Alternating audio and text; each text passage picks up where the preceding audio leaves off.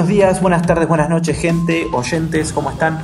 En esta edición estaremos hablando de los siguientes temas de actualidad internacional. Rusia crea una coalición internacional anti Estados Unidos que defiende la no intervención en Venezuela. El presidente Donald Trump se comunica telefónicamente para negociar con Vladimir Putin. Bolsonaro y su odio hacia las ciencias sociales. Castigo financiero a todas las universidades federales que no estén alineadas con el gobierno de ultraderecha.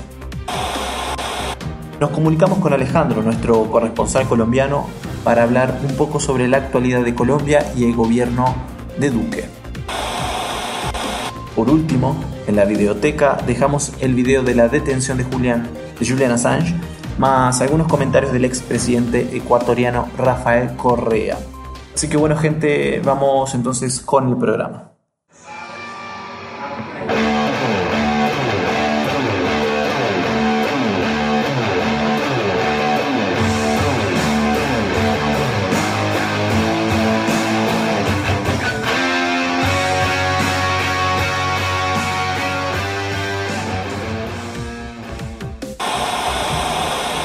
Vamos a ver un poco de información que hay aquí en el canal de El Chapucero USA, que es un Chapucero USA es un canal de, noticias, un mexicano que está muy bueno. Eh, tiene noticias internacionales sobre política internacional, geopolítica y demás. Él va comentando lo que sucede en Estados Unidos, en México, está muy enfocado en México. Y bueno, lo que va sucediendo en este caso, por ejemplo, en Venezuela, en Siria, en varios lugares, pero ahora está enfocado un poco en Venezuela. Vamos a ver las noticias. Esta noticia aquí dice, Trump se espanta por coalición Rusia, China, Irán en Venezuela y lo llama a Vladimir Putin. Eh, vamos a ver qué es lo que hice en este video. Yo se los resumí. Después les dejo el link si ustedes quieren ir directo a los detalles. Pueden buscar el video o mirarlo por su propia cuenta. Luego de, de este intento de golpe que intentó dar Guaidó con Leopoldo López en, Venezuela. Intentaron sacar a, Maduro, pensaron que iban a producir algún tipo de guerra civil, enfrentamiento entre, entre dos facciones militares y resulta que no sucedió absolutamente nada de eso. A todo esto resumiendo, Guaidó se escapó, no sabemos dónde está, dónde está, pero eso no está, parece, eh, no sé dónde estará. Pero bueno, el otro muchacho, este Leopoldo López, también participó, que era, estaba preso por haber hecho otro golpe, en estado, otro golpe de Estado hace varios años atrás. Él huyó a refugiarse en la embajada de España. También fue hacia la embajada de. Primero fue a la de Chile, ya había una persona en la embajada de Chile, refugiado, y, salió corriendo hasta la embajada de España, donde hoy se encuentra actualmente en el mismo que se encontraba Julian Assange en Inglaterra, estando en la embajada, preso en una embajada sin poder salir, porque cuando sale la policía lo lleva a la cárcel directamente. Eh, bueno, ¿qué pasó? Eh, dice, eh, Mike Pompeo dijo que Maduro estaba preparado para dejar el poder y los rusos lo pararon. Lo convencieron para que se quedara. Dice Mike Pompeo esto, que Maduro aquel día del golpe iba a huir, iba tenía un avión preparado para irse a, Cuba. a lo que Maduro contestó, no, yo siempre estuve aquí en, Miraflores, dejen de mentir. Los rusos también se enojaron por esta cuestión de, de las fake news y de las mentiras que inventaron desde Estados Unidos, pero más se enojaron con lo que dijo Mike Pompeo eh, durante aquellos mismos días. Dijo, la opción militar continúa siendo una opción si el presidente decide eh, usar a los, militares, hablando de, Donald Trump, si, si, el presidente Donald Trump decide usar a los militares, la opción militar continúa siendo una opción, es posible, decía Mike Pompeo. Todo esto los rusos, ¿cómo respondieron? Eh, dice Lavrov, el ministro de Relaciones Exteriores, y un comunicado diciendo seguir con los movimientos agresivos hacia Venezuela traerá graves consecuencias, ¿no? hablándole directamente a los Estados Unidos. Si siguen con este eh, estos movimientos agresivos para tener malos resultados. La respuesta de Rusia a todo, a todo esto, a estos dichos de, de Pompeo, fue simple, sacaron un comunicado oficial y resolvieron oficialmente como país eh, realizar un rejunte de países que estén en contra de Estados Unidos y crear una coalición en contra de la invasión de Venezuela para apoyar a Venezuela principalmente dentro de la ONU para eh, criticar y tratar de boicotear cualquier intento de invasión a Venezuela, de injerencia norteamericana y hasta tal vez militarmente, tal vez estos países irían a mandar militares a, Venezuela. ¿Quiénes son estos países conforman esta coalición? Son Rusia, China, Irán, Turquía, probablemente en un futuro Norcorea, la India, bueno, y, Cuba también.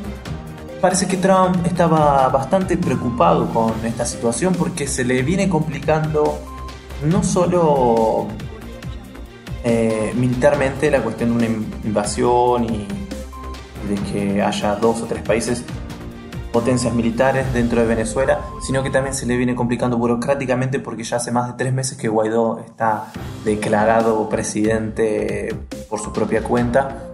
Creo que desde, cuando comenzamos este podcast y todavía no, no, ha hecho nada, no puede hacer nada, es, está pasando vergüenza solamente.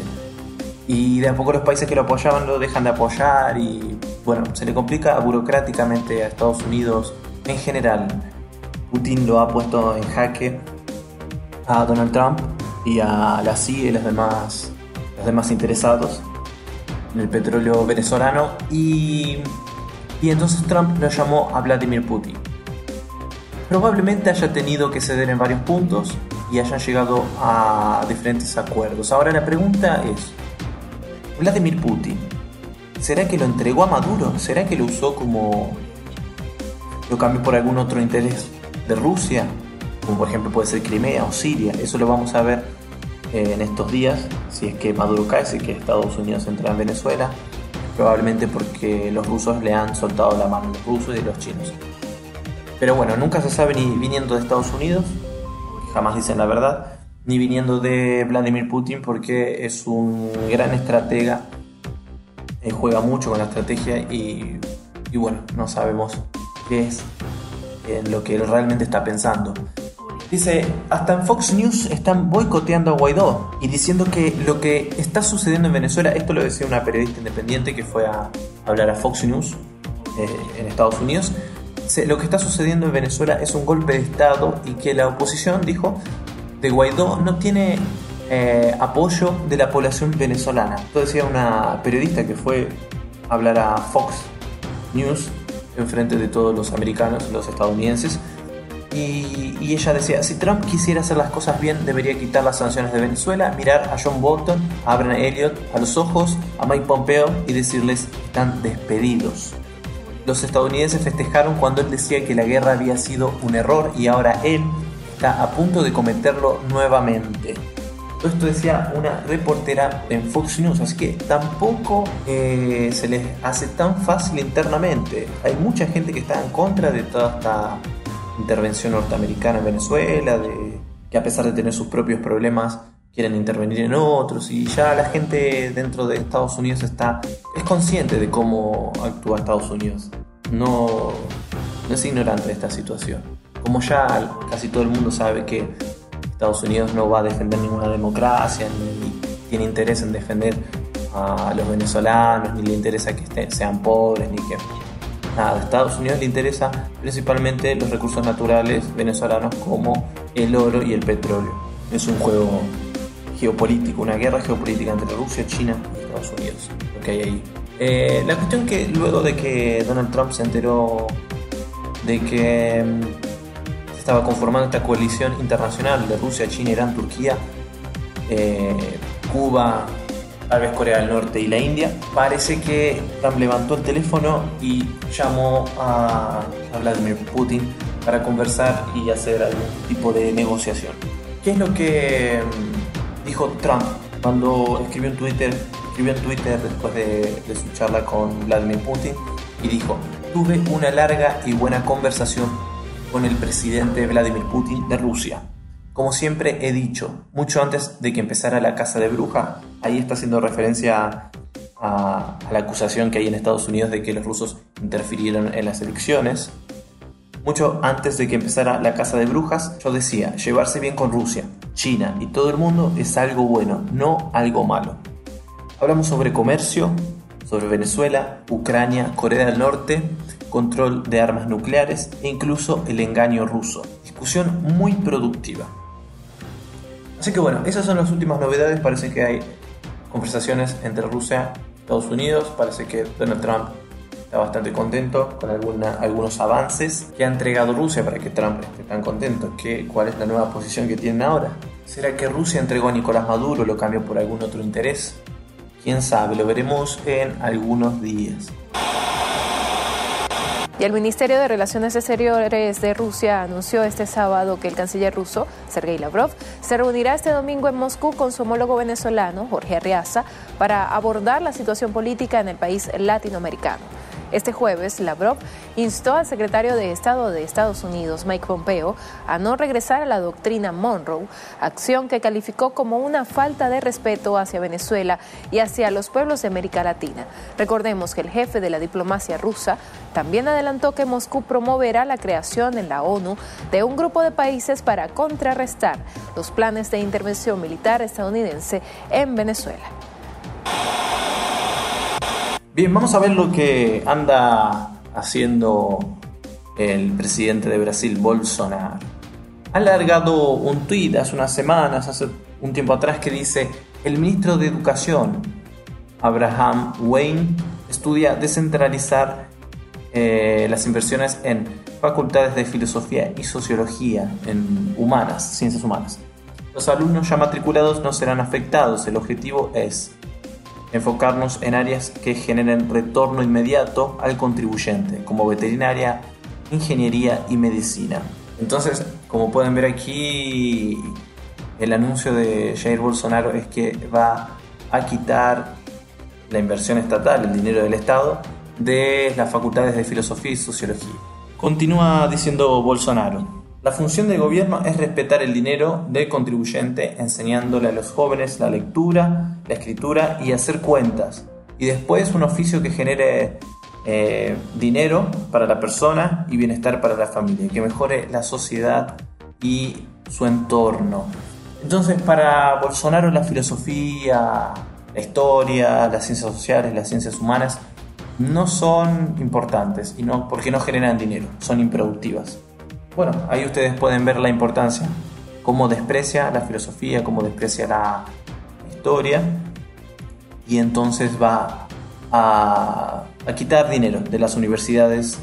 Ya el Estado no se estaría ocupando o no de la forma que se está ocupando en este momento de las ciencias humanas, de filosofía e historia. ¿Qué hay detrás? ¿Qué hay detrás de todo esto? Él va a desfinanciar a las ciencias humanas porque realmente piensa que son improductivas y que no generan dinero. Yo creo, desde mi opinión, que el objetivo es destruir el pensamiento crítico, destruir todo lo que haga pensar a la gente, eh, tiene que ser destruido. Esa es la ideología que esta gente trae.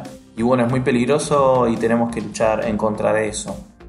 Tienen esta idea no solo Bolsonaro en Brasil, sino muchos, muchas personas están contra el desarrollo del pensamiento crítico, la filosofía, todo lo que haga pensar al pueblo y a la gente.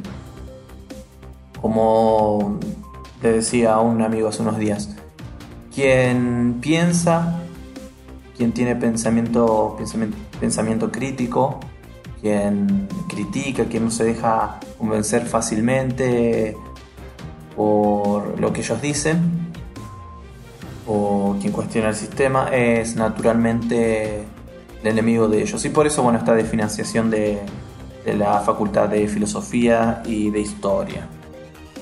Bien, vamos a continuar leyendo un artículo del sitio wall.com.br sobre el ataque que está realizando Bolsonaro y todo su equipo contra las universidades federales de Brasil, principalmente contra eh, las universidades o las carreras de ciencias humanas, sociología y filosofía. Pero bueno, el ataque ha sido a todas las universidades federales de Brasil. Dice, el Ministerio de Educación va a cortar recursos de universidades que no presenten desempeño académico esperado y al mismo tiempo que estén promoviendo escándalo, descontrol en sus campus, afirmó el ministro Abraham, Abraham Weintraub al, al diario El Estado de San Pablo. Tres universidades ya fueron encuadradas en, esos criterios y tuvieron eh, sus financiamientos reducidos, la Universidad de Brasilia, UNB, la Universidad Federal Fluminense, UFF y la Universidad Federal de Bahía, UFBA. Según él, la Universidad Federal de Juiz de Fora, UFJF en Minas Gerais, está sobre evaluación. Está evaluando si también va a recibir algún tipo de castigo, ¿no? o sí, sería como un castigo financiero a aquellas universidades que presenten reclamos, protestas contra el gobierno. Dice, la universidad que en vez de provocar, mejorar el desempeño académico, esté haciendo eh, escándalo, tendrán las, el financiamiento reducido, estén haciendo, no sé, descontrol, dice el ministro. De acuerdo con eh, Weintraub, las universidades tienen, eh, tienen permitido que suceda sus instalaciones eventos políticos, manifestaciones partidarias o fiestas inadecuadas eh, al ambiente universitario, que en este momento sucede todo eso en las universidades, es lo que el ministro dice. Dice, entonces si la universidad eh, está con sobra de dinero para hacer descontrol y eventos ridículos, dice él, eh, bueno, puede financiarse sola. Eso es lo que reclama, es lo que dice este payaso del ministro de Educación. Él dio ejemplos de lo que considera descontrol o escándalo. Por ejemplo, dijo, los sin tierra adentro de los campus, gente desnuda dentro del campus, etc. Entonces, resumiendo las noticias, eh, lo que van a hacer va a ser cortar el financiamiento a las universidades, a las carreras de filosofía y de sociología. Van a comenzar por ahí, pero yo creo que van a seguir por todas las carreras humanísticas, ciencias sociales, porque les molesta que la gente piense, les molesta que la gente sepa historia, que la gente critique y cuestione eh, lo que quiera cuestionar, que cuestione el todo y otra van a implementar sanciones financieras, van a reducir, cortar gastos en las universidades que a ellos les parezca que, hacen lío, que, hacen problemas, universidades que tengan protestas sociales, en donde los alumnos reclamen, en donde haya una libertad democrática. Entonces, bueno, son como todos estos gobiernos de derecha ultraconservadores están imponiendo en América del Sur son herramientas de disciplinamiento, es simplemente disciplinar a las universidades, a los estudiantes y a los directores universitarios por medio de eh, el financiamiento y el castigo financiero principalmente.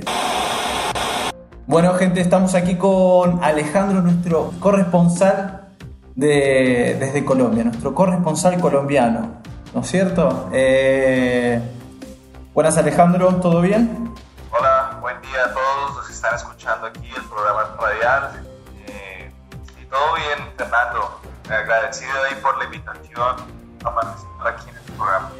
Bien, eh, la idea es conversar un poco sobre la situación en Colombia, que nos cuentes un poco, eh, tú que eres colombiano, sobre cómo es la situación política, social en general en el gobierno de, de Duque. ¿Cómo está Colombia? Porque se habla mucho de Venezuela, se habla mucho de... Eh, principalmente de Venezuela, ¿no? Pero de Colombia, ¿qué, me puedes contar de Colombia?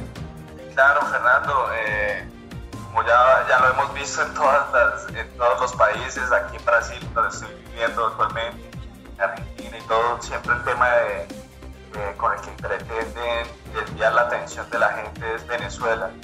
Pero poco se dice acerca de la situación actual de Argentina, poco se dice acerca de la situación en Colombia, en Brasil también que está teniendo una regresión bastante fuerte. Y, bueno, así específicamente en Colombia, eh, estamos pasando básicamente por lo que siempre hemos pasado durante muchos años. Nosotros venimos desde, desde 1928, que fue el primer asesinato de uno de nuestros candidatos presidenciales sí. Eh, de aquella época, eh, socialdemócrata. Y, desde aquella época ya nosotros veníamos con, serios problemas de democracia, de, mismo el concepto de democracia. Sí. Tanto así que en Colombia se dice ¿no? que, somos hasta la democracia más antigua de, del Cono Sur, pero, pero al final no se ve reflejado en, los indicadores.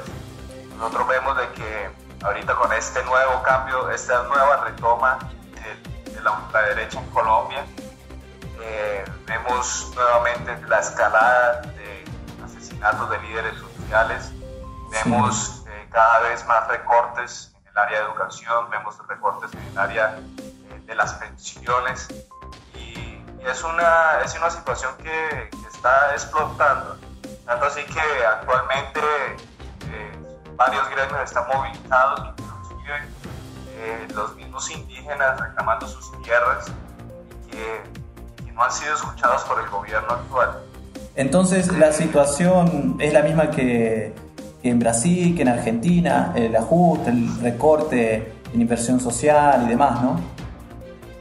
Sí, claro, digamos la situación es, es la misma, pero es una situación que siempre, con la que siempre hemos vivido. Y el colombiano de alguna u otra forma eh, acaba adaptándose a esas situaciones que lo que ha hecho es perpetuar ese tipo o ese, ese tipo de ideas en el poder. Eh, el colombiano acaba siendo un poco alienado y no comprende lo que está pasando. Es un poco político también en ciertas situaciones. Y porque... Y, eso es lo que ha llevado a esta situación, ¿no? En, en, Colombia siempre ha gobernado la derecha, ¿verdad? Y, y bueno, por las críticas que se le hace a la izquierda en Venezuela, al kirchnerismo, al, al PT aquí en Brasil, que, que, es destructivo y demás, dicen, ¿no? Colombia debería ser un paraíso. sí, me hasta aquí en Brasil, por ejemplo, la gente piensa eso, ¿no? Cuando hablamos de Colombia, eh, la gente desconoce absolutamente eh, todo lo que está pasando en Colombia, en Argentina, en, México, en, tantos países también. Sí, sí. Y, esa situación de Colombia eh, no, no, tiene, no tiene perspectivas a, mejorarse, por lo menos en estos años, sino, sino a recrudecer cada vez más esas políticas de recorte, especialmente eh, eh, un tema muy crucial e importante para nosotros que es el proceso de paz. El proceso de paz ahorita está eh, en peligro debido a que fue firmado el, el, acuerdo de paz con las FARC el año pasado con otro gobierno. Sí y hoy en día eh, gobierno actual está queriendo eh, destruir todo lo que fue firmado. La jurisdicción especial para la paz la quieren acabar, que es un mecanismo eh, que, pretende por lo menos reparar a las víctimas, buscar la verdad.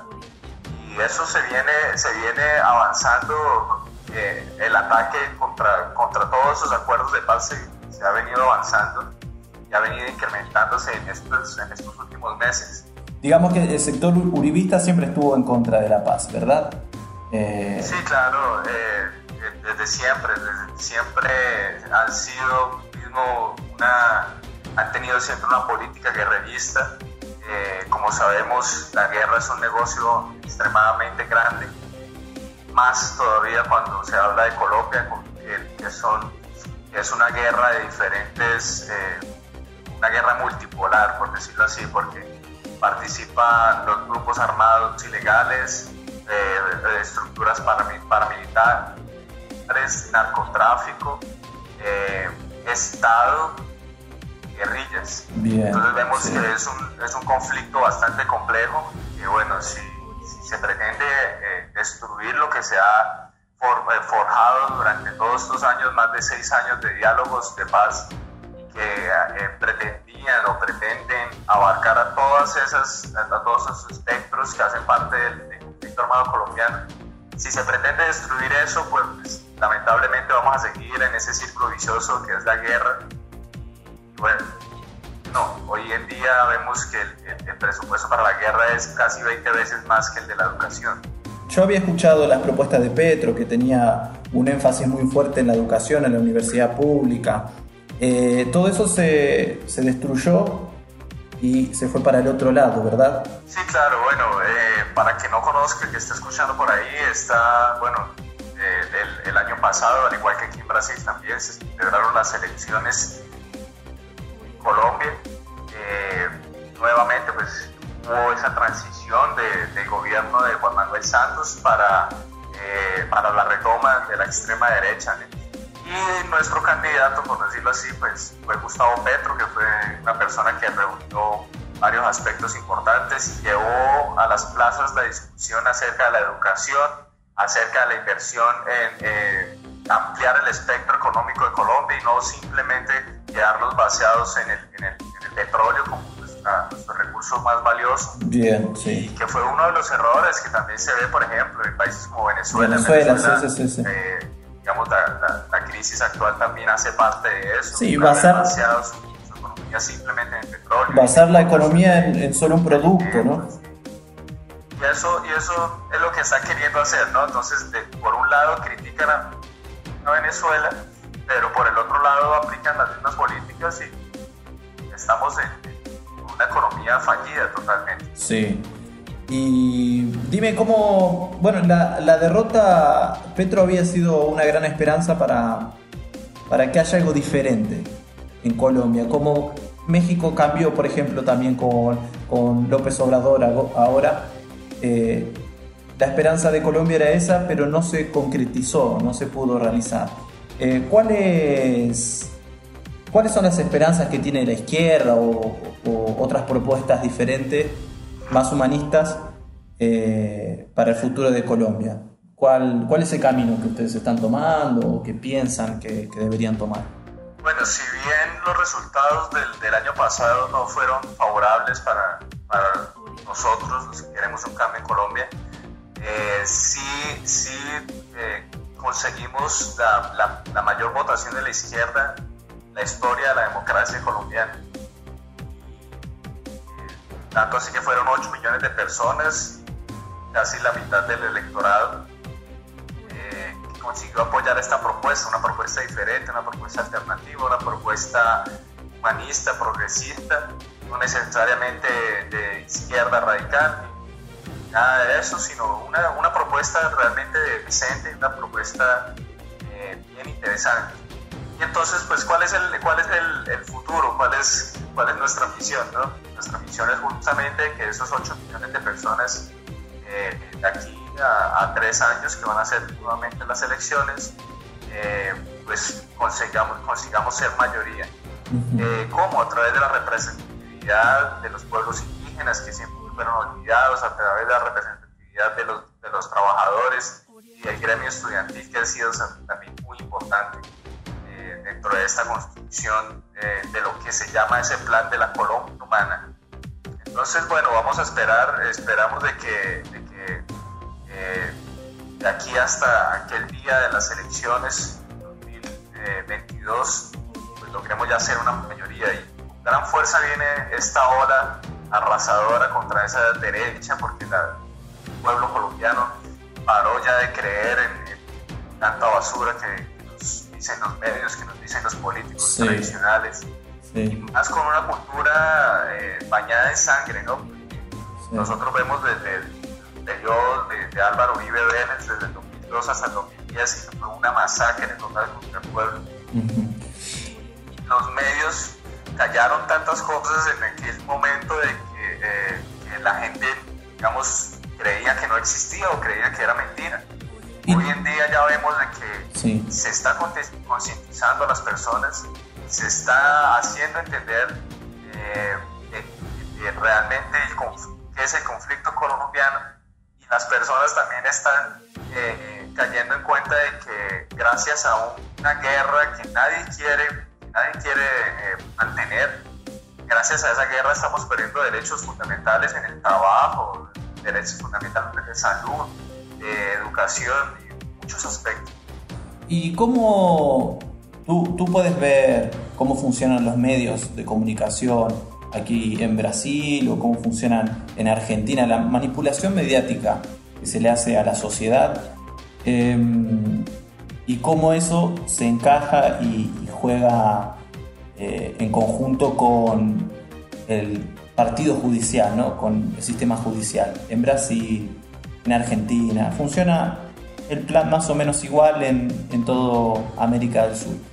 ¿Cómo es la situación en Colombia, cuestión de medios y justicia? sí, claro. nosotros vemos que es una política, no, no, es, no, es, meramente nacional, es una política mundial. El hecho de, digamos, los medios hacer hincapié ciertas temáticas para poder distraer a las personas y poder desviar la atención de las personas cuando en realidad no se está haciendo, eh, no se está profundando sobre las crisis eh, las crisis de cada país como tal. Nosotros vemos, digamos, en Colombia que nuestro tema diario y nuestro, eh, en, los noticieros y todos los medios de comunicación, digamos, los medios de comunicación predominantes en Colombia, el tema ha sido Venezuela, Venezuela y Venezuela. Sí. Y en el mismo, al mismo tiempo que se habla de Venezuela, no se habla de que Colombia es el primer país con desplazados internos a nivel mundial y que eso ha sido raíz del conflicto y que ese conflicto es el conflicto que, los gobernantes actuales quieren perpetuar. Entonces, eh, los medios de comunicación siempre, siempre han jugado un papel fundamental eh, en la alienación mismo de las, del pueblo, de las personas. Ah, eh, siempre con sus intereses privados, ¿no? porque digamos, Colombia lamentablemente pues no tiene una política que fortalece, por ejemplo, la, la, televisión pública, la televisión nacional, eh, tanto así que bueno, acaba siendo todo, todo acaba siendo acaparado por los medios privados eh, comunicación. Sí, sí. Entonces el problema es el, el mismo en, en Colombia también. Sí, sí, claro. Vemos el mismo problema, lo vemos en Argentina, lo vemos en Brasil, lo vemos en todos lados ese mismo problema. Siempre intentando desviar la atención de las personas sobre los problemas eh, puntuales de cada uno de los países.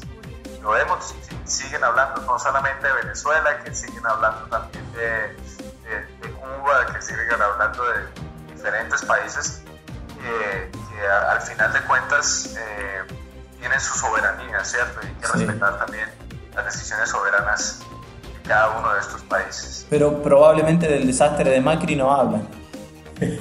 ah, no, del, desastre de Macri nadie sabe nada. no, nadie, aquí igual, igual que en Brasil. Los que, los que buscamos, los que nos interesa conocer acerca de, pasó en Argentina después de que, bueno, salió Cristina, entró Macri.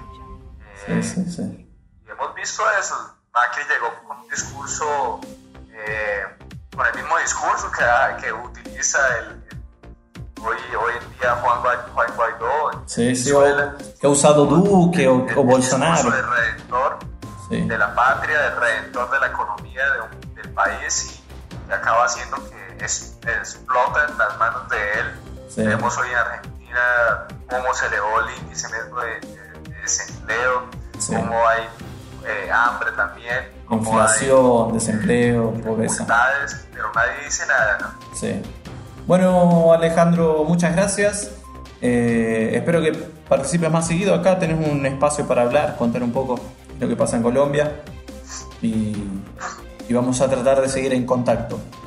Bueno, Fernando, eh, agradezco ahí todos los esfuerzos que haces para mantener ahí el programa.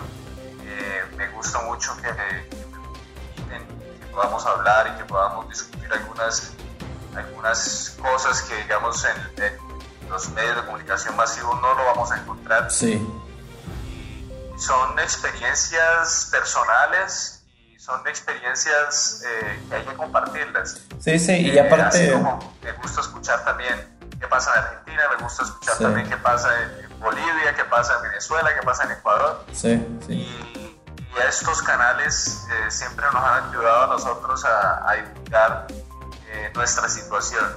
Y vemos cómo la situación de cada uno de los países en Argentina, es igual. pues es lo que nos ha llevado también a migrar. Sí, sí, sí. Hoy en día estamos en Brasil porque las condiciones que se dieron en Colombia, por ejemplo, en mi caso, eh, básicamente ahogaron los sueños de, mis sueños de prosperar y de los jóvenes, ¿no? En Colombia. Y eso es, eso es resultado de eso, ¿no, Fernando? Sí, sí. Entonces yo entonces agradezco a todos los que eh, nos oyeron, eh, agradezco también tu invitación y espero seguir compartiendo aquí más acerca de mi experiencia.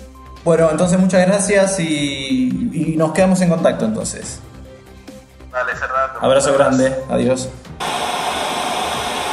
Este mes que pasó eh, nos enteramos de la detención de Julian Assange y la traición de Lenin Moreno, quien entregó a, Julian Assange a las autoridades británicas. ¿sí?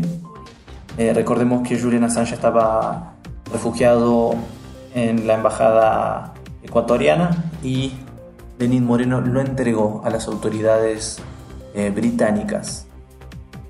Aquí yo subí un video de detención de Julian Assange, traición de Lenin Moreno, por Rafael Correa. Se los voy a dejar en la videoteca eh, para que lo puedan ver. Y es interesante porque primero comienza el video con la imagen de Julian Assange siendo detenido y luego Rafael Correa comenta qué es lo que sucedió verdaderamente, habla un poco sobre Lenin Moreno y muy enojado, ¿verdad? Y bueno, es interesante para que lo vean, se los dejo aquí en el, el video de esta edición, en la videoteca.